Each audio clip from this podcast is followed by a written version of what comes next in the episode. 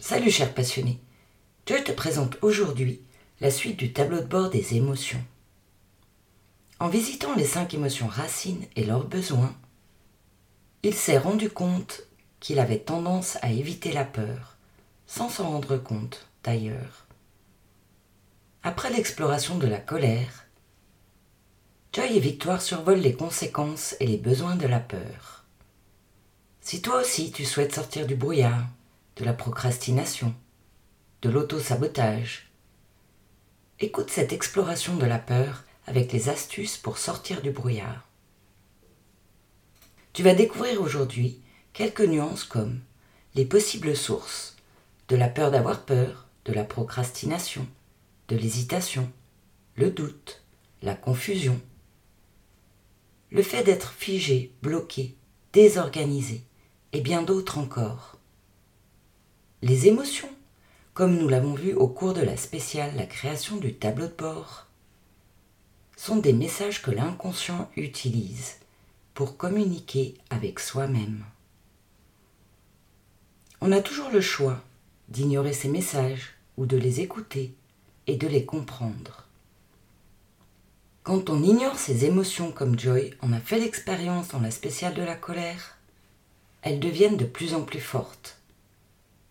Quand elles débordent, s'ensuit alors un comportement de réaction inapproprié pour soi, voire d'autodestruction. Quand on commence à décoder les messages reliés, alors la magie opère. Et tout comme Joy, on apprend d'elle, on se sent de mieux en mieux chaque jour. Joy souhaite, aujourd'hui, décoder les messages de la peur, les comprendre, car il se rend compte qu'il ne la voit pas, voire qu'il l'évite inconsciemment. Victoire et Joy se retrouvent au café, sur une terrasse du lac à Genève. Salut Joy. Salut Victoire. Étonnant de se retrouver en extérieur, dans un lieu bien fréquenté pour discuter de la peur. Bien, c'est un lieu idéal pour confronter ses peurs.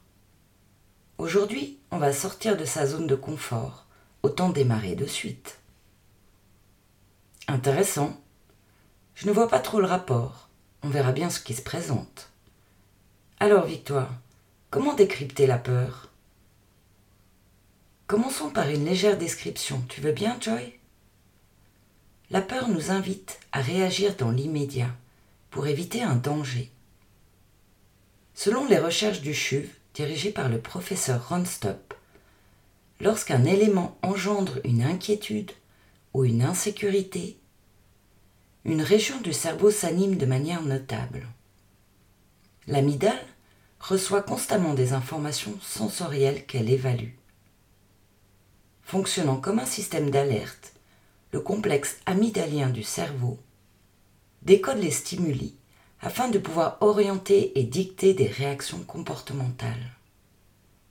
Lorsque des éléments visuels, auditifs, olfactifs, voire gustatifs sont identifiés comme dangereux, une réponse physiologique tels qu'un sursaut ou des contractions musculaires, se manifestent par l'organisme.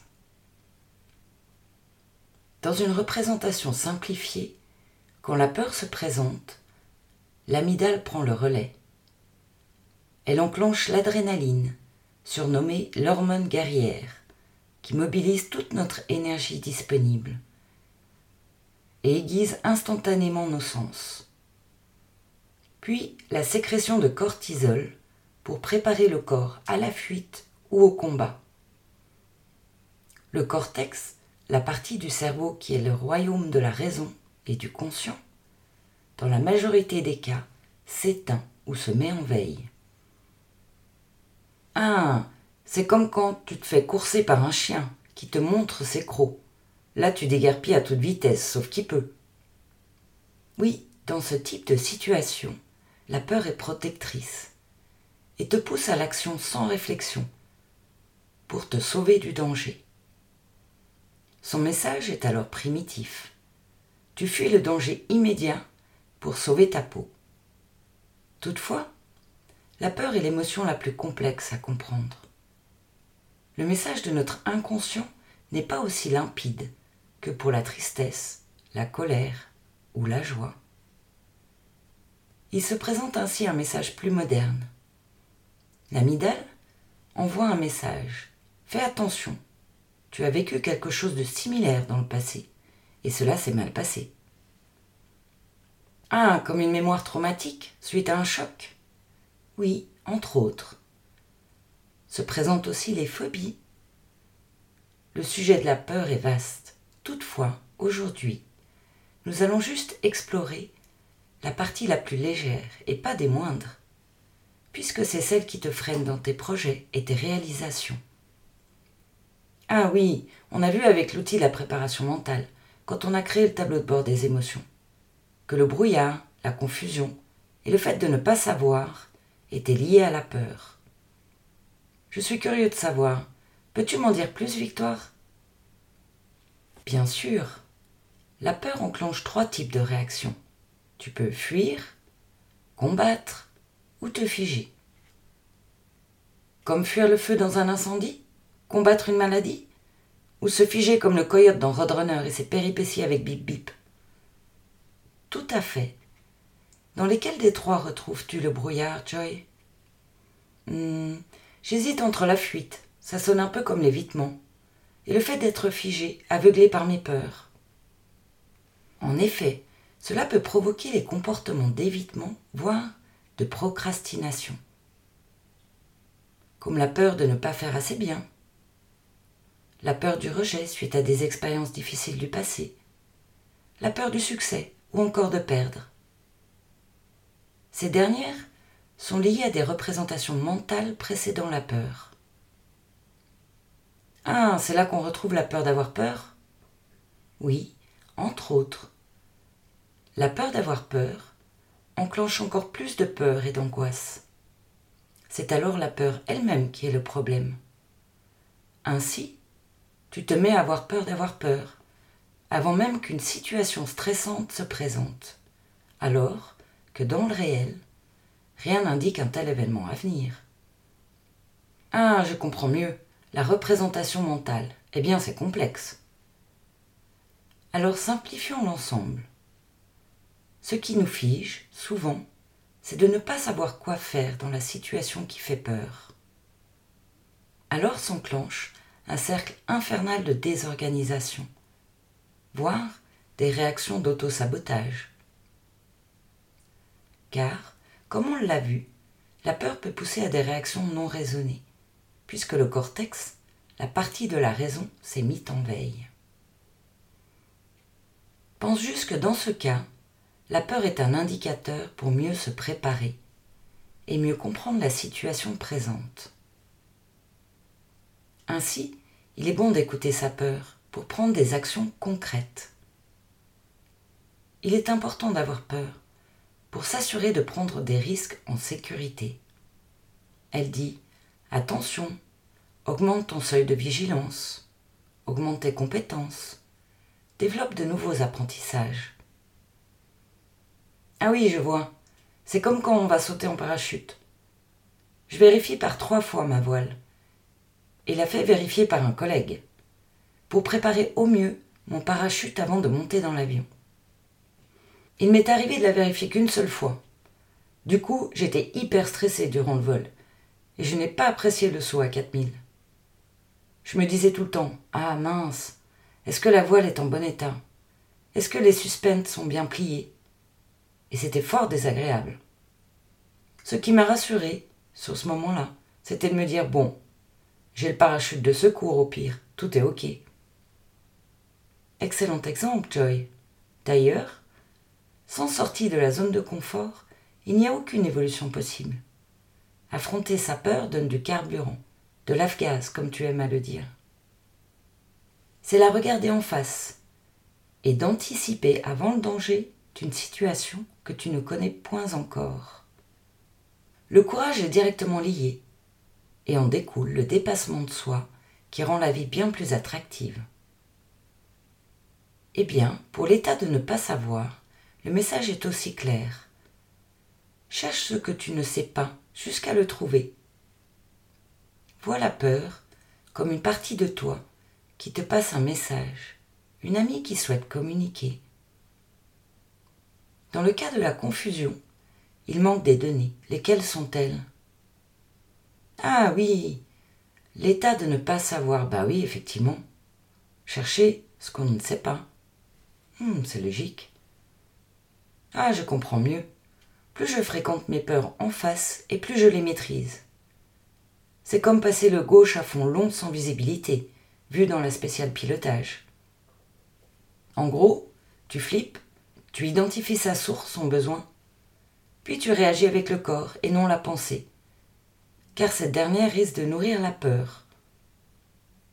Ah, mais cette peur, c'est une sacrée stratège du cerveau. En fait, il ne s'agit pas de la combattre, mais plutôt de l'apprivoiser en la regardant droit dans les yeux. Oh, ça me plaît ça, encore un nouveau défi. Enfin là, le challenge, ça va être de la repérer quand elle apparaît. Car avant, je ne la voyais pas du tout. La peur me paraît maintenant comme une émotion intelligente, la transmission d'un message de l'inconscient au conscient. Et ainsi, la raison, grâce au cortex, reprend sa place. Est-ce la victoire? Oui, tout à fait. Et puis, on a les associations de mémoire. Tiens, reprenons l'exemple du feu. Si ce dernier s'étend dans toute la cuisine et fait brûler le chalet, alors il est impératif de fuir et d'appeler les pompiers à l'aide. Tandis que s'il est dans la cheminée, à sa place, il nous réchauffe. On sera alors paisible au bord du feu, dans un moment agréable, durant ces belles soirées d'hiver, à regarder la neige tomber. En ce qui concerne la peur, c'est similaire. Elle peut se trouver au mauvais endroit et te faire réaliser des bêtises par réflexe de survie des réactions inappropriées. Par contre, quand elle est canalisée au bon endroit, elle t'offre une richesse de possibilités qui te permet d'élargir ton champ de discernement. Ah oui, c'est bien plus clair à présent. Le choix que je m'apprête à réaliser est important, essentiel. Il modifiera mes habitudes.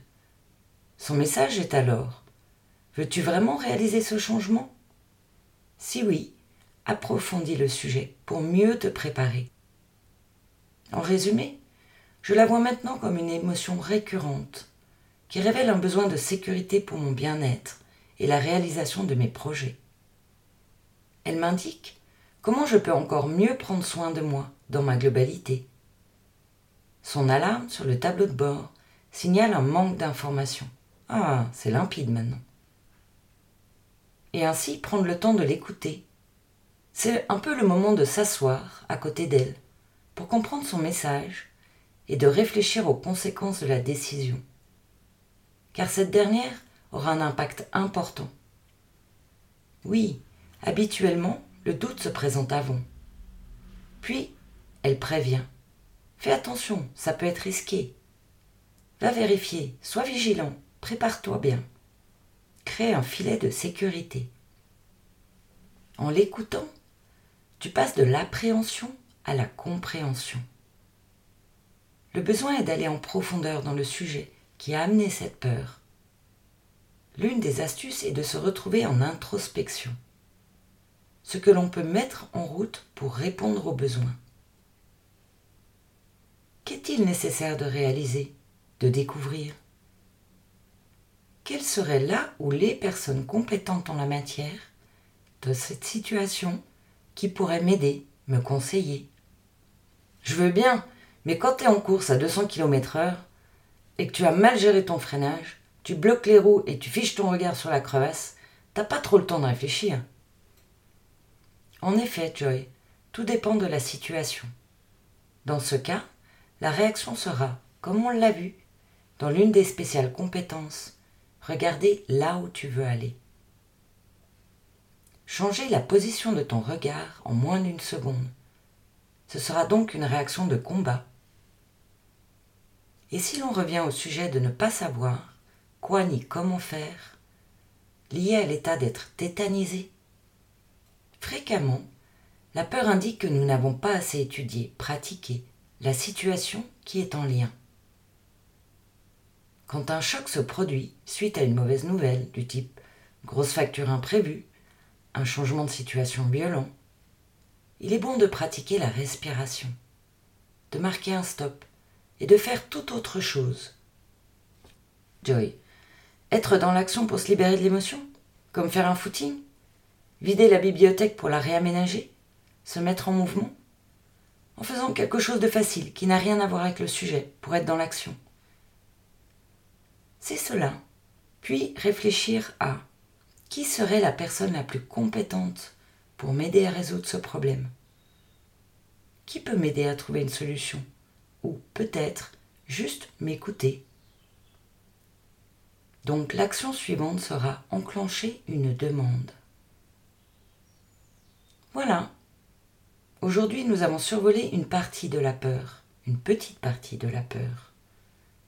Principalement, l'état lié au fait d'être statique, qui parfois nous bloque dans notre processus d'avancement sans savoir quoi ni comment faire. Le sujet de la peur est vaste. Toutefois, il est bon de noter qu'il se présente trois réactions à tout type de peur. La fuite, le combat, le fait d'être figé, tétanisé. Nous avons vu que lister les situations qui génèrent la peur permet de mieux l'apprivoiser et de la comprendre. Aller dans le détail et explorer les possibilités permet de clarifier la vision et ainsi sortir de ce schéma de stress. Et dis-moi, qu'est-ce que tu fais dans l'action pour aller dans la direction où tu veux aller en situation de stress? L'astuce de Joy. Joy note dans sa mallette à la section compétences à améliorer la gestion de la peur et dans son carnet de bord ses réflexions venues durant ce moment de partage. La peur. La clé est dans la clarification de ce que je veux et de ce que je ne veux plus. Cela ne va peut-être pas résoudre le problème sur le moment donné. Dans tous les cas, cela me permettra de passer à l'étape suivante et surtout d'éviter qu'elle se reproduise accepter ce que je peux changer, comprendre que certaines choses ne sont pas pour moi, la sagesse d'en faire la différence. Je comprends ce que je peux changer et ce que je ne peux pas changer. Joy a de plus en plus plaisir à apprendre à se connaître. Il souhaite continuer à comprendre les émotions racines afin de mieux les détecter. Dans la spéciale à venir, ils vont, avec victoire, explorer le dégoût et enfin la joie. Si tu as envie d'en savoir plus sur les cinq émotions majeures et le tableau de bord, je t'invite à écouter les spéciales émotions et à t'abonner sur l'une des plateformes podcast de ton choix, que tu retrouveras à travers le lien ci-dessous. Alors, à tout de suite pour suivre les aventures de Joey, dans un jour, dans une semaine, dans un mois, pour la nouvelle spéciale. C'est quand tu veux, c'est en ligne. Merci pour ton écoute. Et surtout, surtout, rappelle-toi, là où tu regardes, tu vas. À bientôt sur la chaîne Maximise ton potentiel et bonne pratique.